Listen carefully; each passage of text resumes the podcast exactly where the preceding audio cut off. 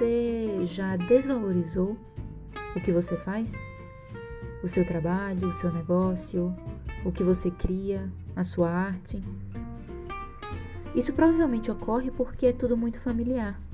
Você acredita que é fácil ou simples, quando na realidade o que acontece é que você adquiriu as habilidades certas, o conhecimento, a expertise para transformar aquilo em algo fácil ou simples. O problema é que isso leva a uma desvalorização monetária.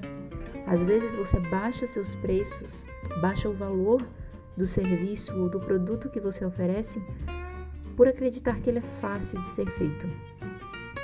Olá, mentes criativas. No episódio de hoje, eu quero contar uma história para vocês.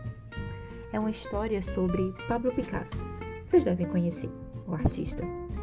A história já virou um mito no mundo da arte e algumas, alguns detalhes se confundem, mas a moral principal é sempre a mesma. A história diz o seguinte: Pablo Picasso, ele num certo dia estava num tradicional café francês bebendo alguma coisa quando um fã, um admirador, aproximou-se e reconheceu o artista. Esse fã pediu para Picasso um, um autógrafo, um desenho, e foi isso que ele fez. Ele pegou um guardanapo que estava ali e rabiscou alguma coisa naquele espacinho pequenininho. Fez um pequeno rabisco, um desenho e assinou. E ele estava entregando esse item para esse admirador quando ele disse: Agora você me deve 10 mil dólares. A pessoa ficou assustada e falou: Como assim? Demorou 30 segundos para você fazer isso? Você não acha que é um preço muito alto? E o Picasso olhou para ela e disse: Demorou a minha vida inteira para eu conseguir fazer isso. Então, gente, a moral da história, a lição que a gente aprende aqui é muito clara. Não desvalorize o que você faz.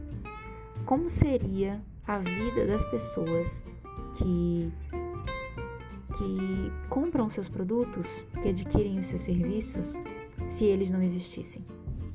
É ali que está o valor do que você faz.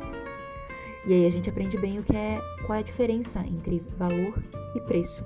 Qual o valor que você agrega na vida daquela pessoa. A gente tem, principalmente enquanto artistas, a mania de desvalorizar a nossa arte, principalmente no começo, dar descontos, deixar com que os nossos prospectos definam o que eles querem pagar pelo que a gente cria. Mas se você não valorizar o que você faz, os seus clientes, os seus prospectos, eles também não vão. Então pense sempre nisso na hora de definir o valor dos seus produtos. A diferença entre valor e preço.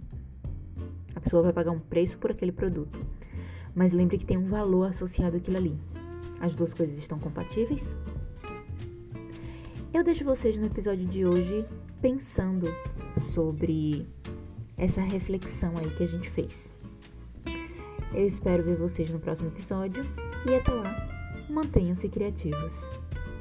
Thank you.